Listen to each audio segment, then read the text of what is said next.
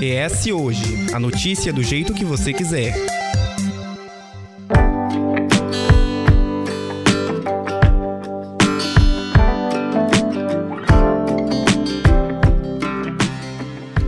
As ideias de feminino e masculino foram se modificando ao longo da história, e recentemente, graças à luta das mulheres por igualdade, muitos conceitos antigos estão sendo desconstruídos para homens e para mulheres. Um termo que ficou muito usual nos últimos tempos é a masculinidade tóxica, associado também à masculinidade frágil que é usado para designar uma ideia de um homem baseado na agressividade e na força.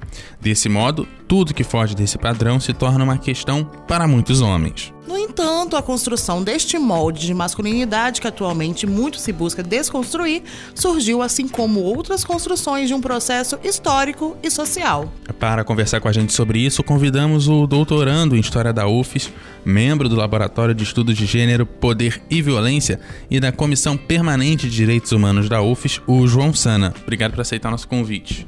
Então, apesar de muitas coisas já terem avançado né, em termos de, dessas delimitação do que é tido como do universo feminino e do universo masculino e do que é ser homem e mulher na nossa sociedade, a gente ainda tem um caminho muito longo para desconstruir aí. Ainda mais quando a gente fala de masculinidade, pensando que a gente vem de uma sociedade patriarcal.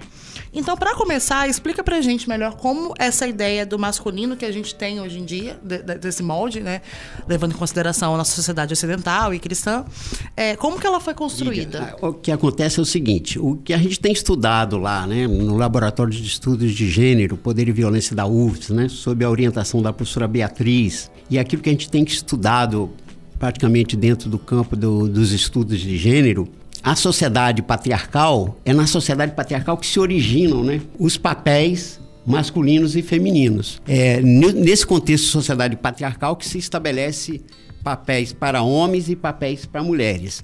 É, nesse contexto, por exemplo, né, você imagina que aos, os homens são considerados superiores, as mulheres inferiores, né? os homens são considerados fortes, racionais, criados para dominar, que as mulheres são consideradas fracas, instáveis emocionais, intelectual e racionalmente é, inferiores. Os homens são chamados a serem é, considerados cidadãos políticos, gestores do sistema. As, mulher, as mulheres são consideradas incapazes né, da participação política. É, os homens são responsáveis nesse contexto, né, por fazer tudo aquilo que regula o mundo e as mulheres são chamadas a ficar no espaço privado, cuidando, sustentando a vida cotidiana e a, e a continuidade da espécie. Os homens estariam mais voltados para as atividades transcendentes e as mulheres para as atividades imanentes, ou seja, para aquelas atividades mais do, do, cuidado, do afeto, aquilo que diz o cotidiano das vidas, né? Os homens teriam a mediação direta com Deus e as mulheres só chegariam a Deus através dos homens. Então, isso é um, é um, são ideias que a Gerda Lerner, que é uma pesquisadora é, importante no campo dos estudos de gênero, traz para nos ajudar a entender esses papéis, né? E, e é interessante ver que é, no contexto dessa sociedade patriarcal, um dos principais filhotes dessa sociedade patriarcal é o machismo, né? Então existe um modelo construído de homem que tem mais força, maior racionalidade, um homem que não chora, e que, portanto, é um homem que também age de forma violenta, que é incapaz de dialogar de forma mais equilibrada e incapaz, às vezes, de práticas conciliatórias. Então, existe uma construção social. Então, é importante dizer, né? Isso é uma questão para a gente enfatizar bem aqui, Eduardo. É, se trata de uma construção social. Isso não está no DNA dos homens. E é também um tipo de homem que age dessa forma pode ter exceção, né? Porque nós temos diversas formas de ser homem. Então, eu ia chegar nas exceções. Por que que, mesmo que não seja, né? E, e mesmo que ele tenha a sua sexualidade é muito bem definida, às vezes ela é posta em xeque porque não cumpre essa cartilha aqui que você falou. Esse padrão, né? É. Então nós temos diversas formas de masculinidade. Então a gente tem, eu falei aqui de uma, de uma masculinidade hegemônica, né? Portanto, que predomina, que é predominantemente então branca, heterossexual, cristã e ocidental. Mas temos outras masculinidades que diríamos que são masculinidades subalternas, né? Do homem o homem gay, o homem trans, né? É, o homem negro, o homem pobre, né? Que são é, atravessamentos que existem no, no, jeito de ser homem. Né? Então, se o homem é um homem pobre, é um homem negro, ele não tem as mesmas peculiaridades do homem branco, rico, né?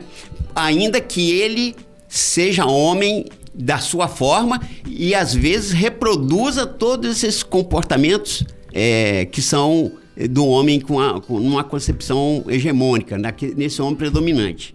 Então é importante a gente perceber essas diferenciações. Agora, especialmente é importante perceber que o homem, por exemplo, que é um homem gay, ele sofre profunda, uma profunda discriminação nesse processo, porque ele se aproxima e ele pode ser comparado, entre aspas, ou considerado como uma mulherzinha, porque ele não, não cumpre é, aqueles papéis sociais que, que são, digamos, desse homem hegemônico que seria um, um, predador sexual, alguém que é agressivo sob esse ponto de vista. Né? Ele, ele aliás, é, sendo gay, ele assume então perspectivas de uma outra orientação sexual que não essa orientação heterossexual predominante. Que pode ser, inclusive, uma coisa natural e a gente está aqui debatendo o tema e a gente está usando as terminologias para facilitar o entendimento do processo. A gente sabe que algum, em alguns casos a gente pode acabar entrando em algumas coisas que podem ferir, mas é mais para facilitar o entendimento e facilitar também o nosso processo de comparação de uma coisa com outra, porque na verdade, no fim das contas, continuamos sendo homens, mulheres e temos as nossas é, escolhas sexuais que não, nada tem a ver com isso, e é necessário a gente pontuar isso aqui para que a gente não confunda as coisas. Fazer essa distinção entre gênero e sexualidade. Que eu acho até interessante a gente falar porque as pessoas confundem muito, né? É como se, igual a questão do, dos homens trans, por exemplo. As pessoas acham que todo homem trans vai ter que ter, sentir atração por mulheres, porque ele está performando uma masculinidade. E não necessariamente. Isso tem a ver. Eu queria que a gente fizesse essa distinção do, do gênero e da sexualidade. É. É importante a gente perceber né, que nós podemos nós podemos nascer, né? Com, com órgãos genitais masculinos ou com órgãos genitais femininos e assumirmos uma ori outra orientação sexual, né? Então eu eu posso me assumir sendo homem, né, com órgãos genitais masculinos, etc. Assumir ter a atração sexual por outro homem, né? É, então isso seria um homem um, um homossexual. Agora, existe uma outra realidade que é muito importante a gente chamar a atenção, né? E eu conheço casos, então, de pessoas que nasceram, né, órgãos genitais masculinos, mas se assumem com a identidade feminina. E eu posso aqui, inclusive, fazer com toda a referência, reverência e respeito, citar e lembrar uma pessoa muito conhecida, talvez, de vocês, que é a Débora Sabará, que vocês conhecem, né? E que é, é uma mulher trans. Aí eu tive o privilégio de, de ter a Débora, Débora trabalhando comigo em 2011 e 2012, quando eu fui secretário municipal de Cidadania e Direitos Humanos de Vitória. E a Débora era oficial de gabinete, trabalhava lá comigo, né?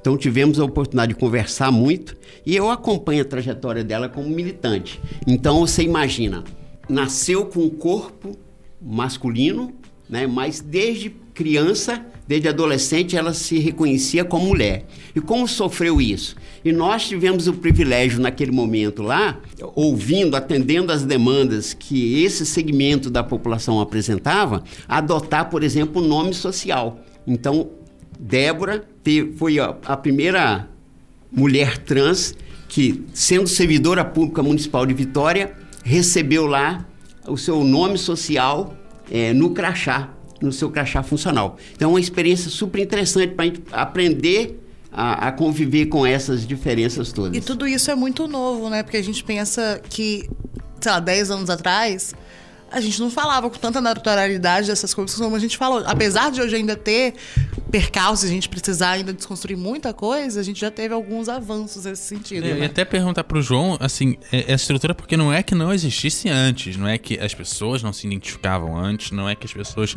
a própria Índia reconhece um terceiro gênero há milênios, não, né? os, os, povos indígenas nativos também. da América também. Já tem né? vários tipos de gênero. Não são nem três, são é. vários mesmo. Então, assim, é, existe um, uma.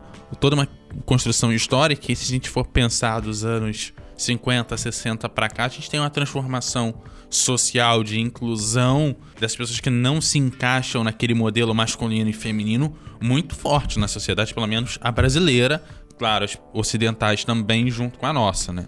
É, e pensando nisso, ainda nessa. A gente tá falando dessa desconstrução, que muita coisa já mudou.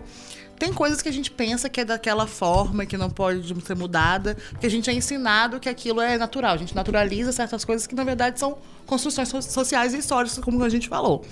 É, houve algum momento histórico que essa lógica que a gente tem de sexualidade, de masculinidade, foi diferente do que a gente percebe? A partir de que momento isso começou a mudar? Bom, é, na realidade, esse debate, como vocês estão pontuando aí, ele, é, ele ganhou intensidade é, entre nós, especialmente no século XX, na segunda metade do século XX. E no caso brasileiro, é, nós vamos é, destacar, inclusive, a importância do ano de 1975, porque esse ano foi proclamado pela ONU como o Ano Internacional das Mulheres. E é importante dizer que a movimentação das mulheres, né, a organização dos movimentos de mulheres, as, as, a movimentação feminista, provocou os homens, para que os homens pudessem sair do seu lugar comum, do seu lugar de dominação. Aquele momento ali foi um momento importantíssimo para que entrasse na pauta toda a questão dos direitos das mulheres, o direito a viver sem violência, né, a questionar todas essas violências, e gradativamente foram acontecendo nos anos 80, nos anos 90, a discussão sobre que mulheres são essas. Porque, no primeiro momento, as mulheres é, eram consideradas uma categoria única. Mas nos anos 90, as mulheres negras, eh, 80, 90, as mulheres negras começaram a falar: vocês não nos representam. Existe uma né? interseccionalidade. Né? É, quais são as questões, as interseccionalidades de raça, de etnia que intervêm é, nesse debate? Então, começou-se a discutir a perspectiva de pensar que era necessário o, o, movimento considerar as especificidades das mulheres negras. Fazer um recorte. E aí, se você quiser fazer o um recorte, pensar mulheres negras e pobres e periféricas. Aí, mulheres lésbicas, mulheres trans. O, olha aí quantas quantas nuances que a gente precisa. Então, gradativamente, né, ao longo da movimentação das mulheres, foram surgindo essas nuances e todo, toda essa movimentação fez com que nós, homens, viu, é, que a gente começasse também a entrar em crise. Por quê? Porque nós fomos educados assim para quê? que ensinar a vida toda não é assim. E, e, na parte educacional a gente pensa muito o local onde a pessoa está inserida, uh, os contextos sociais aonde ela entra, como que isso tudo vai formando o, o, o ser humano e como que isso não dá para você pensar é, matemática, português, história, geografia sem pensar no contexto que a pessoa está inserida.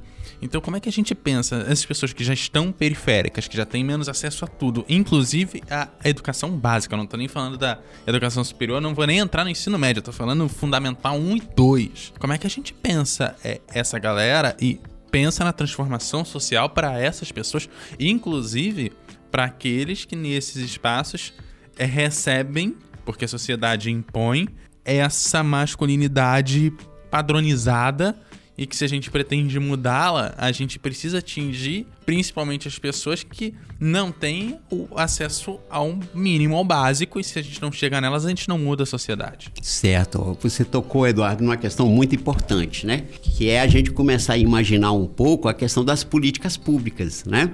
É, e antes de falar das políticas públicas, eu quero chamar a atenção para alguns dados, né? Eu quero falar para vocês aqui de alguns dados. Por exemplo, no Espírito Santo, foram registrados os seguintes dados em 2021. Dados que foram registrados, que chegaram na delegacia. E os registros que chegam na delegacia são apenas equivalem a mais ou menos, segundo as pesquisas de vitimização, em torno dos 25% daquilo que efetivamente aconteceu. Da realidade, é. né? Ó, então, ó, assédio sexual, foram registrados 358. É, lesão corporal, 1910. É, importunação sexual, 93 casos. Estupro, estupro de vulnerável, 1064. E assassinato de mulheres, pelo menos nos registros que tem aí, é, foram em torno de 185 casos. Né? Aí tem o, as mortes comuns e os feminicídios, que tem uma diferenciação que a gente pode conversar é, sobre isso tudo em, no, aqui em algum momento. É, então imagina como enfrentar todas essas violências que ela é, elas resultam predominantemente de um contexto de uma sociedade patriarcal na construção do ser homem, né? É, diz ao homem que ele é dono do corpo da mulher, que ele pode dispor desse corpo da mulher na hora que quiser, e que diz para esse homem que, inclusive, se quiser matar essa mulher, pode. E olha que importante a gente lembrar aqui. Até o século XIX, primeiras três décadas do século XIX, tinha vigência no Brasil uma legislação chamada legisla é, Ordenações Filipinas, que autorizava o homem a matar a esposa se ela fosse surpreendida em adultério. É, crime de honra, né? Imagina. Então, olha que absurdo. Então, Eduardo, você está corretíssimo de, de conversa, nessa nossa conversa de trazer aqui a, a discussão das políticas públicas.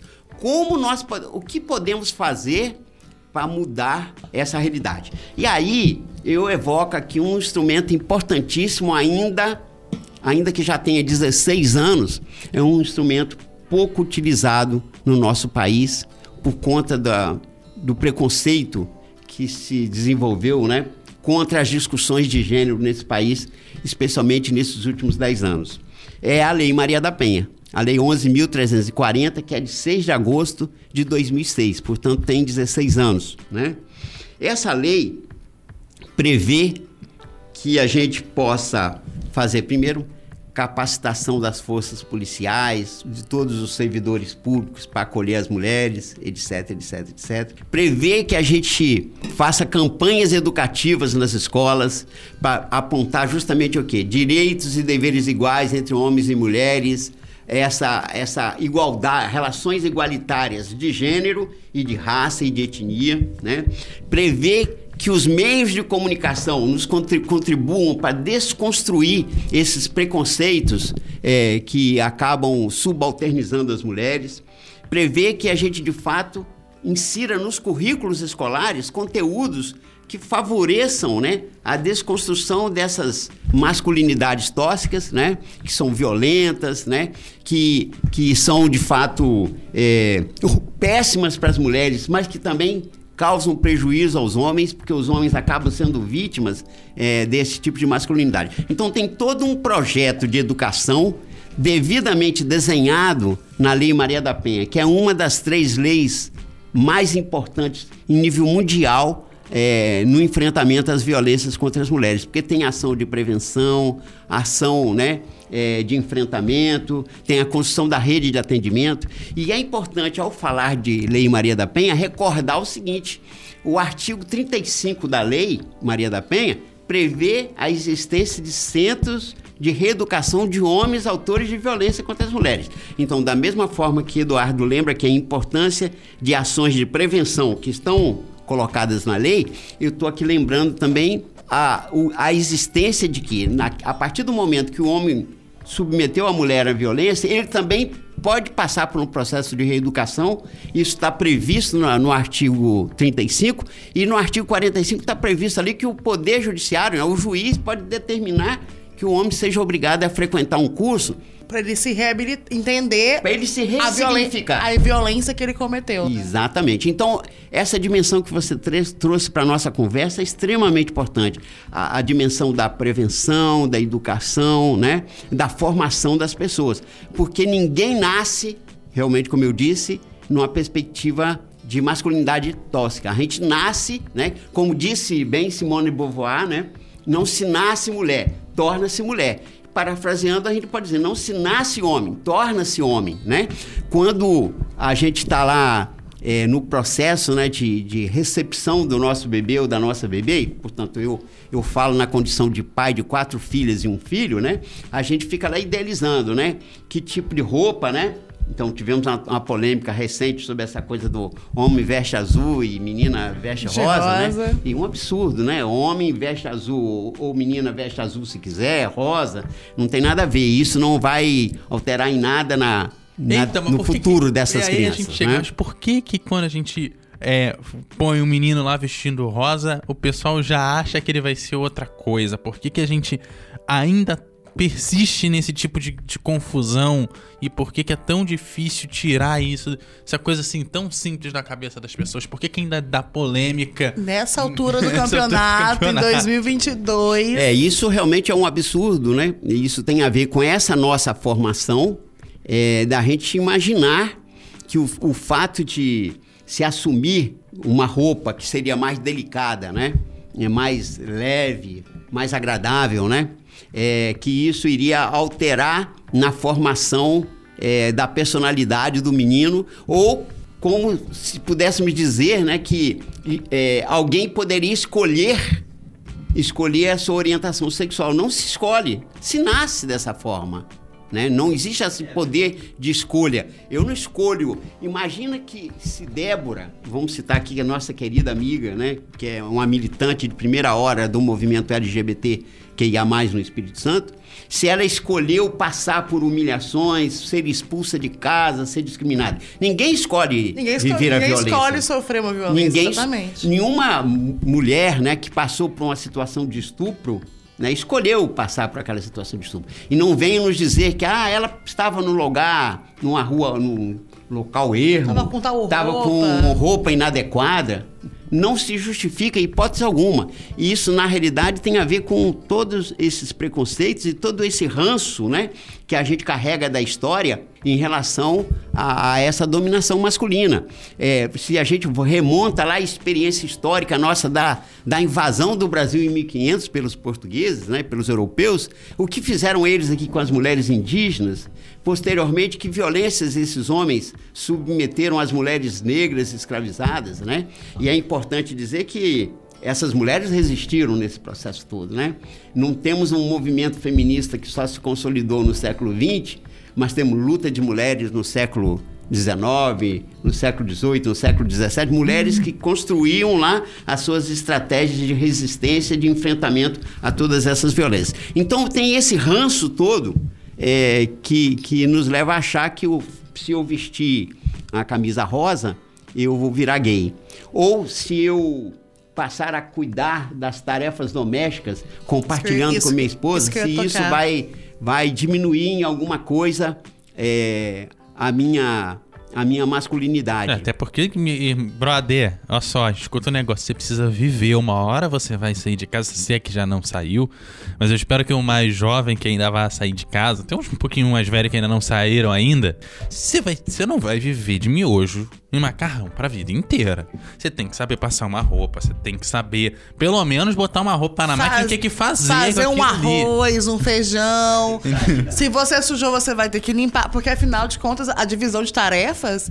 Ela não, não mais- nem entrando é, na divisão de é, tô tarefas falando ainda. De você mesmo De você coisas, mesmo né? fazendo as coisas. Né? É, eu sei porque, graças a Deus, eu, eu, eu fui ensinado as coisas que se eu tivesse que passar esse perrengue na hora que eu passei a, a, a morar sozinho, se eu tivesse que aprender essa, esse monte de coisa, eu ia passar perrengue. A minha sorte é que eu tive a educação em casa, por isso que eu volto muito, de aprender a fazer as paradas, aprender a se virar, brother. Você precisa. E depois, claro, né? Tarefa doméstica se divide, etc, etc, etc. E eu acho que vai muito da vida de cara casal. E às vezes o cara trabalha durante a noite e a mulher trabalha durante o dia. Então a divisão de tarefas vai ser diferente daquele casal que trabalha é, os dois em horário comercial. E eu acho que tem que ser adaptável à vida de casal, senão não funciona, não tem matemática certinha, né? Então, assim, a gente conversa que precisa, mas a decisão acho que tem que ser de, de cara casal, assim. E essa questão que você falou de, de ter tido uma educação que te ensinou a fazer as coisas, a gente, eu falando como mulher, a gente, toda menina é ensinada a fazer as coisas. Não tem essa. Tem famílias, inclusive, que tem filhos, homens e mulheres. As meninas fazem tarefas ditas femininas e os homens não movem uma palha. Tipo, todo mundo fez um almoço aqui, todo mundo comeu. As meninas vão lavar louça, o homem não faz nada. Então, essa coisa Não ensinar o menino também é que, tipo, ele pode ajudar, ele pode lavar não é uma que louça. pode, ele deve. Né? Não, tô falando assim, ele, ele tem que fazer isso, não só porque tá ali convivendo, porque uma hora ele vai ter que fazer isso na vida adulta dele. Ele não vai ter. Ele, ele é responsável por si mesmo, porque a gente responsabiliza as mulheres, tipo, tanto no. Primeiro como, como a mãe e depois como a esposa, como responsáveis desse homem, como se ele não fosse um ser humano capaz de fazer as coisas por si só. Vocês me fizeram lembrar aqui uma experiência que eu vivi há uns 20 anos atrás. Eu dava aula é, de Sociologia Geral na Faculdade de Filosofia e Ciências e Letras de Alegre, lá no sul do Espírito Santo, porque eu sou de Guaçuí. E dava aula para muitas professoras que trabalhavam, em, na época, em escolas multisseriadas, que são escolas rurais, em que a professora dá aula para primeiro, segundo, terceiro e quarto ano das séries iniciais do ensino fundamental, todo mundo junto. Ela dividia na época né, o quadro em quatro lá, colocava os conteúdos de cada turma. E essa professora, ela era a responsável também, sabe por quê? Para fazer a merenda para os meninos merendarem lá no intervalo da aula.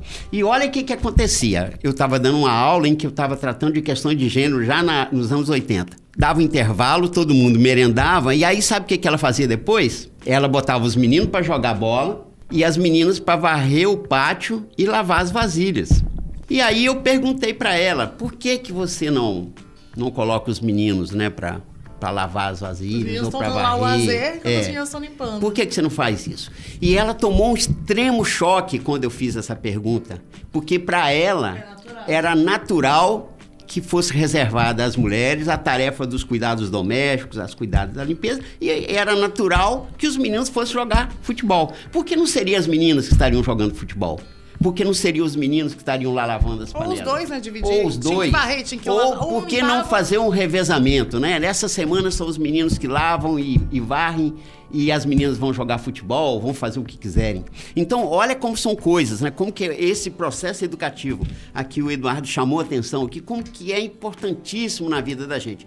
Eu sou o filho mais velho de, de seis filhos. Eu na minha época aprendi a lavar banheiro, aprendi algumas coisas de cozinha. E quando aos 15 anos eu fui estudar fora, ainda que tenha ido estudar numa ordem religiosa, eu também lá fazia muitas coisas. Eu aprendi a fazer muitas coisas, né? Então eu fui me tornando uma pessoa muito independente. E a gente tem um desafio muito grande, né? Para a gente desconstruir essas masculinidades tóxicas, violentas, né? Como eu disse, uma violência é, que é muito violência contra as mulheres, mas é também violência contra o próprio homem. Então é importante que a gente pense mecanismos que favoreçam essa discussão. pensar que a gente está em Novembro Azul, óbvio que as mulheres são as, as que mais sofrem, mas o homem perde muito com isso também, porque ele não pode ser frágil, ele não pode cuidar da própria saúde. Ele é ensinado nem, nem a cuidar da própria saúde. A gente tem pesquisas aí que mostram que mulheres cuidam mais da saúde, se previnem mais, né? Tem, justamente por ter essa, essa criação de, do cuidado, não só com o outro, mas consigo mesma também. O homem não. As, a, os homens morrem, às vezes, de doenças por não se prevenir, por não identificar aquilo, por não achar e não é importante. É, e não é nem coisa simples, assim. No Novembro Azul a gente fala da questão do, do câncer de próstata que muitos não fazem por porque não, não, porque o exame vai ter. Ah, gente, pelo amor de Deus. E a gente gravou um, episódio já tem, tem um tempo, acho que foi até do ano passado, que a gente tava falando sobre a questão da prevenção da AIDS, do como que ao descobrir um dos parceiros deu o resultado positivo, como que as mulheres são mais propensas a irem fazer o exame e muitos dos homens não, não fazem, fazem, se recusam a fazer o exame.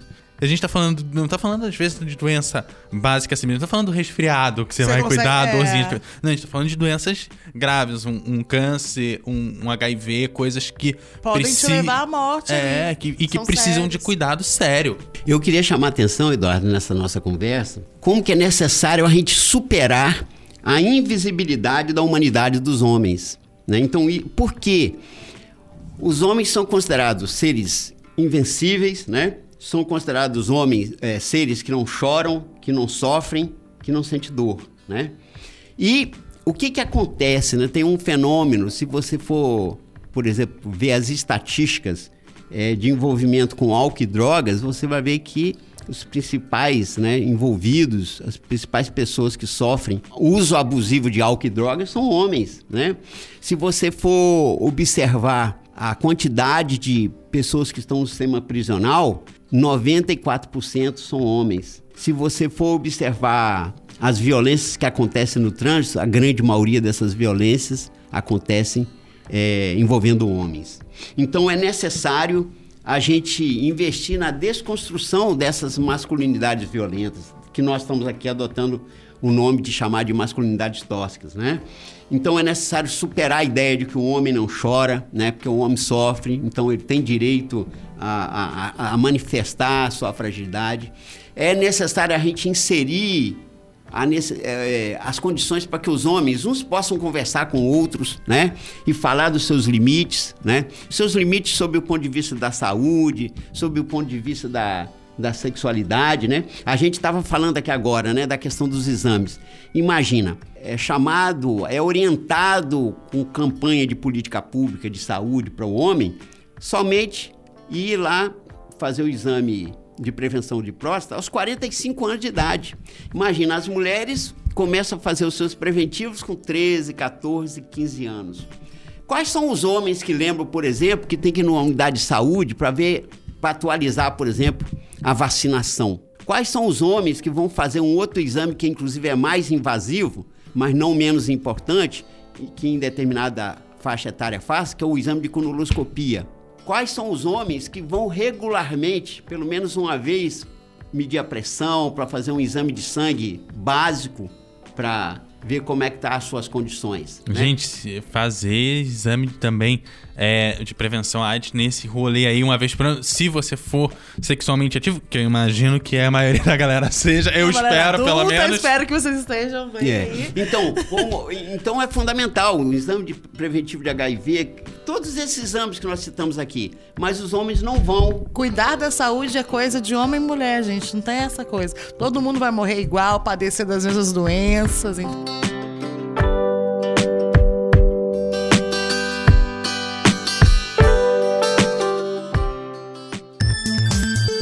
ES Ouve.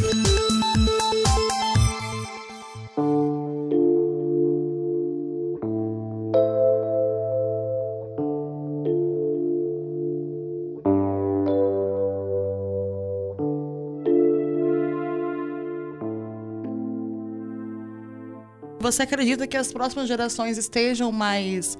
Porque a gente já percebeu uma mudança, por exemplo, das gerações anteriores para a nossa geração de agora. Você acredita que as próximas gerações vão ser gerações mais conscientes nesse sentido de, de papéis, né? De, de, de funções que são. Que, dessa desconstrução? De papéis Olha, feminino e masculino? Eu tenho esperança.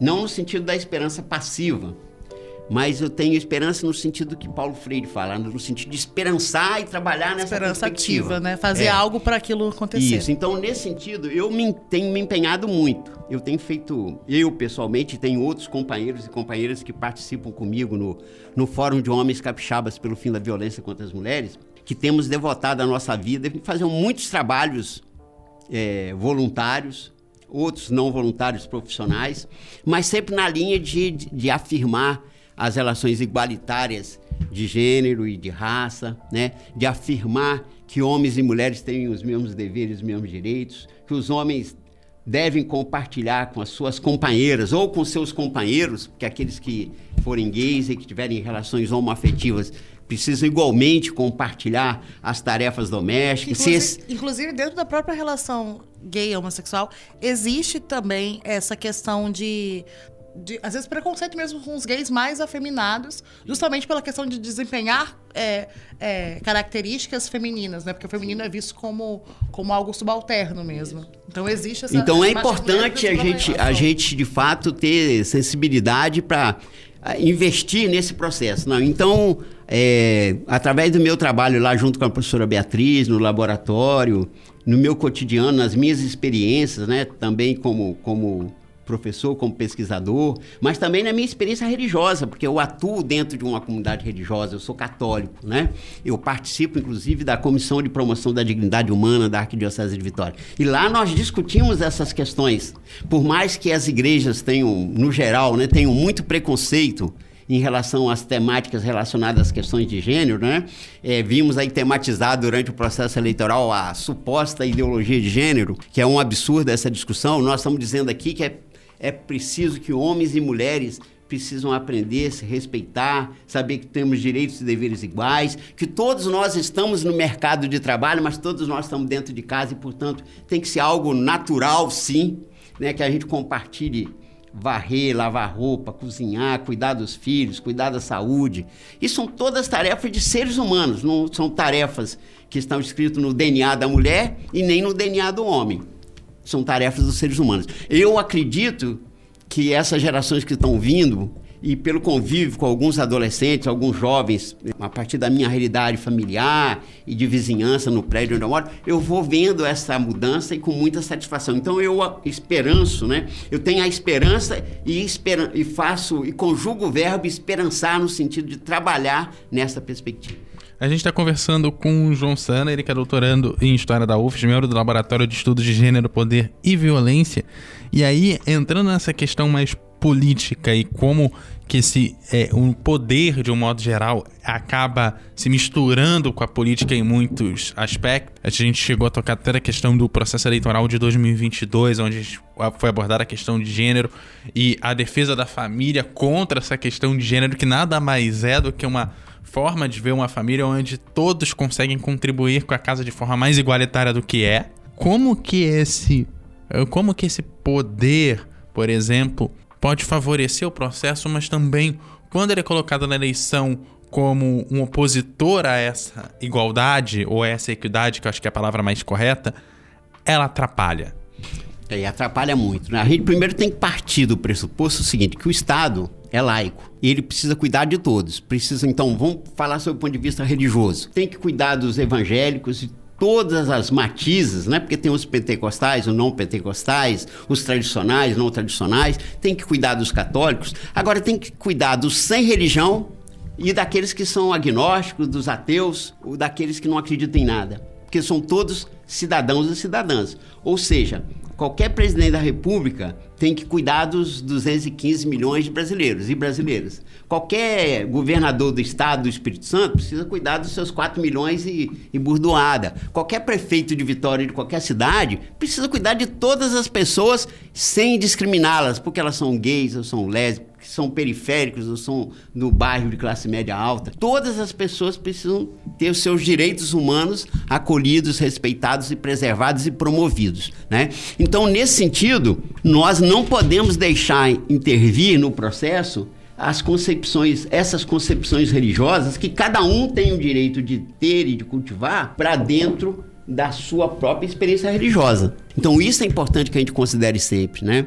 O Estado precisa ser um Estado que produz políticas públicas para todas as pessoas, que cons devemos considerar que esse é um Estado democrático de direito, com princípios bem estabelecidos na nossa Constituição mais democrática, que é a Constituição de 1988, onde estão lá estabelecidos direitos para homens e mulheres, o direito de não ser discriminado, de não ser marginalizado, o direito de todas as pessoas que moram nas regiões periféricas têm os seus é, direitos, o acesso à educação e à saúde, da mesma forma como aqueles que moram em Jardim Camburim, Jardim da Penha, na Praia do Canto. Quer dizer, então, olha que, que fundamental isso. Então, é, é fundamental que os processos eleitorais é, a gente não se deixe levar pelas fake news e valorize aquilo que tem centralidade, a defesa da vida, dos direitos humanos, do sistema único de saúde, das, do sistema único de, de educação pública para todo mundo de qualidade. Então, são, são desafios grandes. E essa temática, né, a temática dos estudos de gênero,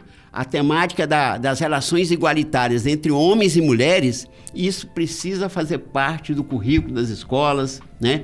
Precisa fazer parte da, das concepções de atendimento da, na delegacia de polícia. A mulher, quando vai lá fazer uma, um registro de uma ocorrência, ela precisa ser respeitada, acolhida, ser ouvida, a palavra dela tem autoridade, não pode a autoridade policial desqualificar a fala. Ou querer justificar a violência que ela sofreu, né? Não pode a autoridade judicial, né? Não pode o juiz ou a juíza alegar que a mulher não está sendo verdadeira, né? Não pode o Ministério Público não cumprir a sua, a sua tarefa de realmente garantir o direito dessas mulheres, desse, desses homens, etc. Então é um desafio grande, né? E pensar nos homens. Olha o desafio que nós temos de pensar que os homens podem assumir um outro papel uma outra perspectiva, né? Então, de assumir que nós somos frágeis, que nós podemos ser vaidosos, que nós podemos cuidar de nós mesmos, que nós podemos, se escolhermos viver com uma mulher, podemos compartilhar com ela a vida, se a nossa orientação nos levar a viver com outro homem, eh, nós vamos igualmente compartilhar. A gente tem acompanhado, eu tenho acompanhado muito ultimamente, né, algumas, algumas entrevistas e um pouco a história de vida aí do, do senador Contarato, que tem colocado na alguma foi muito hostilizado muito momento, em muitos momentos por se assumir como um homem gay, né? Que é, inclusive, que a, adotou crianças, né? Então, a minha família, ele dizendo, a minha família é igual às outras famílias. É claro que a relação dele, sob o ponto de vista de, de, das igrejas, ele nunca poderá ter um casamento, como tem na igreja católica, como tem nas igrejas evangélicas. Ainda que já tenham igrejas evangélicas que já façam cultos e celebrações voltadas para o segmento LGBTQIA+, né? Mas sob o ponto de vista dos direitos civis, ele tem uma relação constituída. E então ele é tão família quanto qualquer outra família que a gente conheça. Até porque quando o, o número de pessoas né, LGBTQIA, que se assumem, que põem para a cidade, começa a crescer muito, a manutenção do poder da igreja também perpassa essas pessoas também. Então, eu acho que fa fazer coisas voltadas para elas não fazem mais do que obrigação no espaço de poder que elas ocupam para além do papel político, para o nosso papel do cotidiano, em casa, com as pessoas que a gente se relaciona, eu e a Lídia aqui na redação, junto com todo o pessoal que está aqui na nossa casa, como é que a gente muda a sociedade no ponto de vista um para esses essa meia dúzia de gente que está ali no nosso dia a dia o tempo inteiro? Como é que a gente consegue é, tornar a sociedade mais igual, mais justa, mais inclusiva para as mulheres e, e para né, as pessoas periféricas no dia a dia? Olha, esse continua sendo um bom desafio, né? Mas não existe um caminho, um caminho pronto e acabado, né? Não existe uma receita de como fazer isso até porque se existisse uma receita, a gente não ia dar, a gente ia vender, né?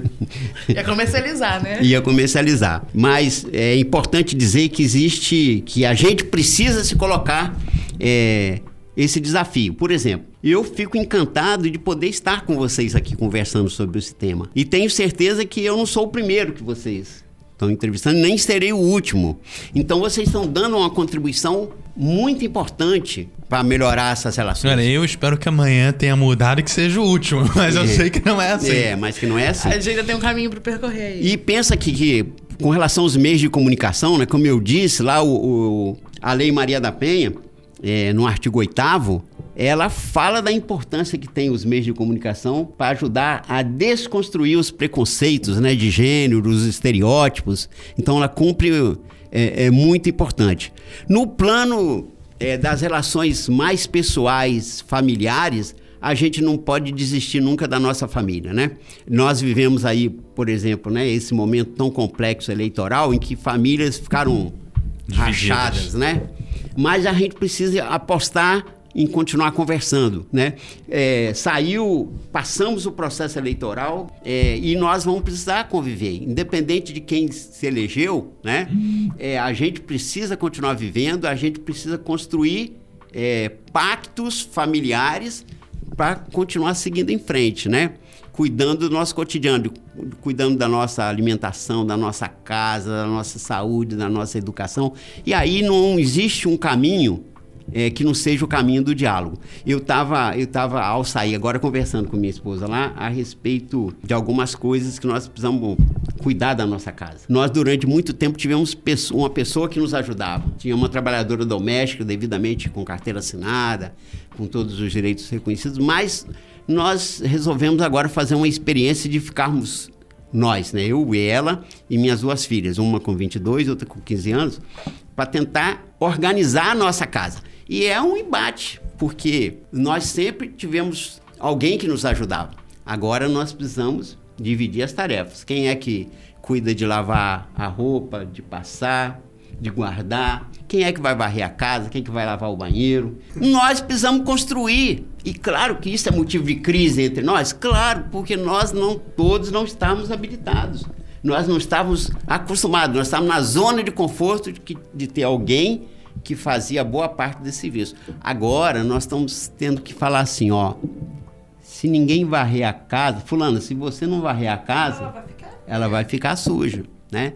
Ó, se você, nós temos cachorro, cachorrinha em casa, né? Se não dá banho na maia, que é a cachorrinha, ela vai ficar suja. Quem é que vai fazer? Tem hora que a gente leva para tosa, mas tem hora que não, não dá para fazer isso, que precisa ser...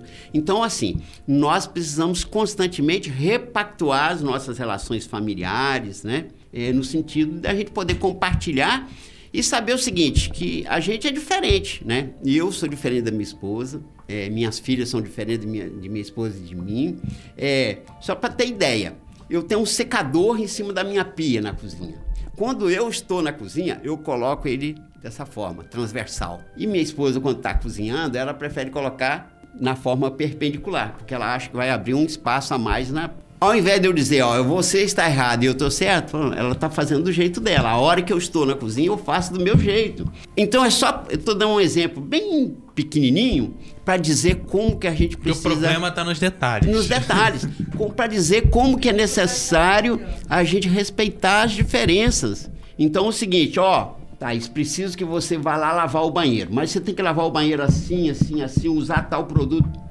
De jeito nenhum. Você vai lavar o banheiro, você assumiu a tarefa de lavar o banheiro, então lave o banheiro da forma como você acha que deve ser.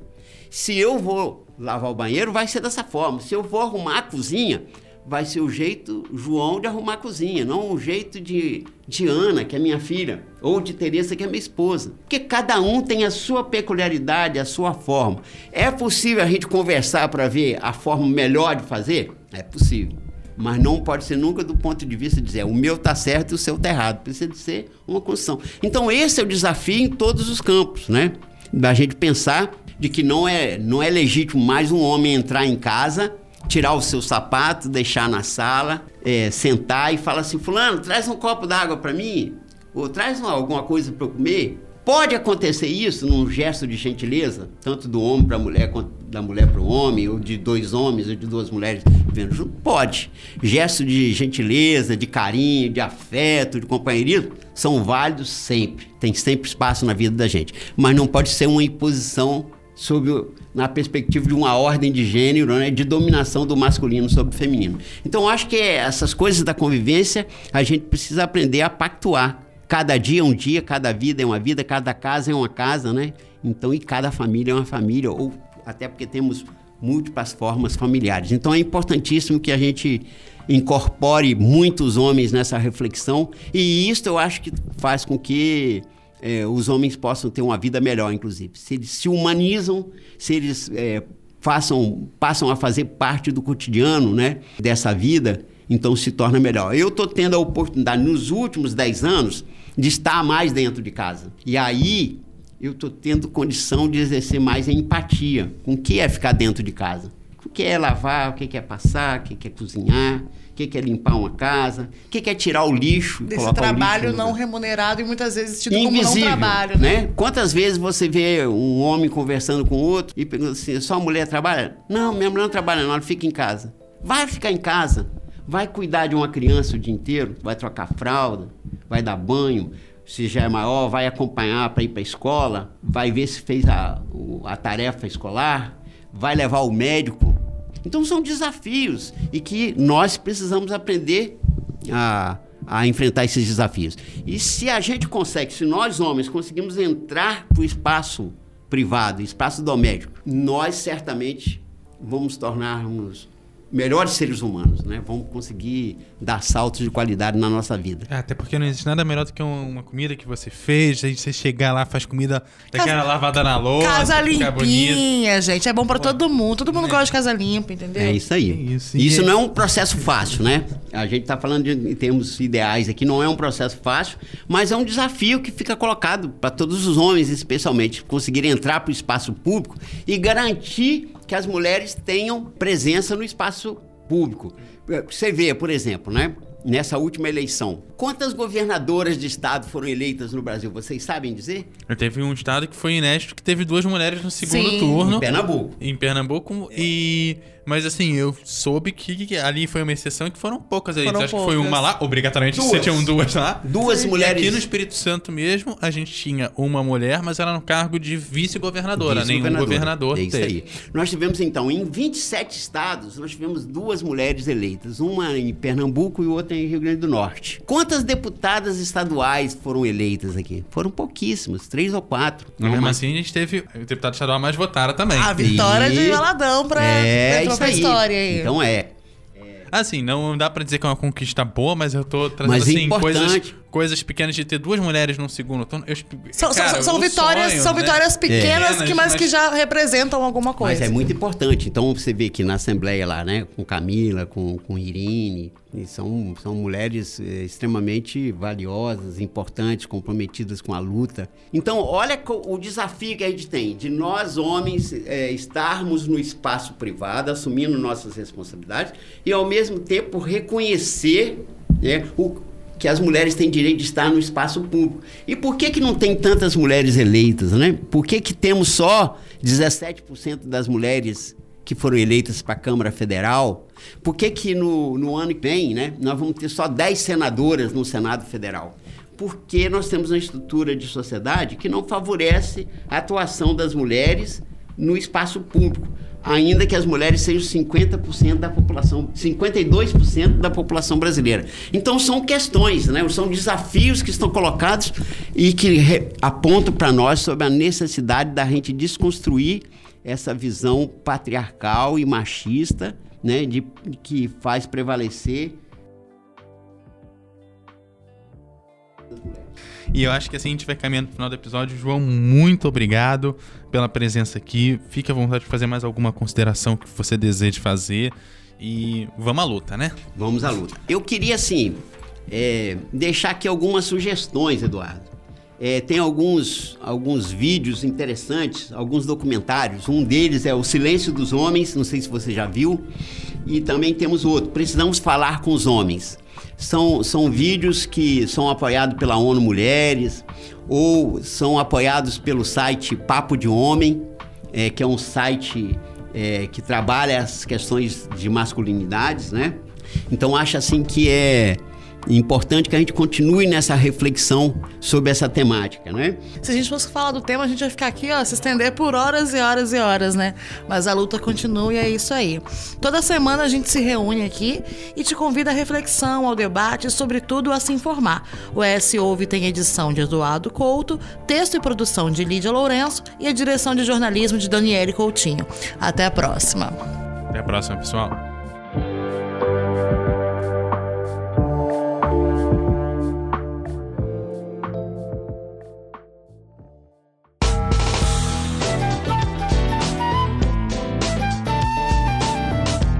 Você encontra o ES Hoje nas redes sociais, arroba ES Hoje, e também no canal do YouTube e no site eshoje.com.br.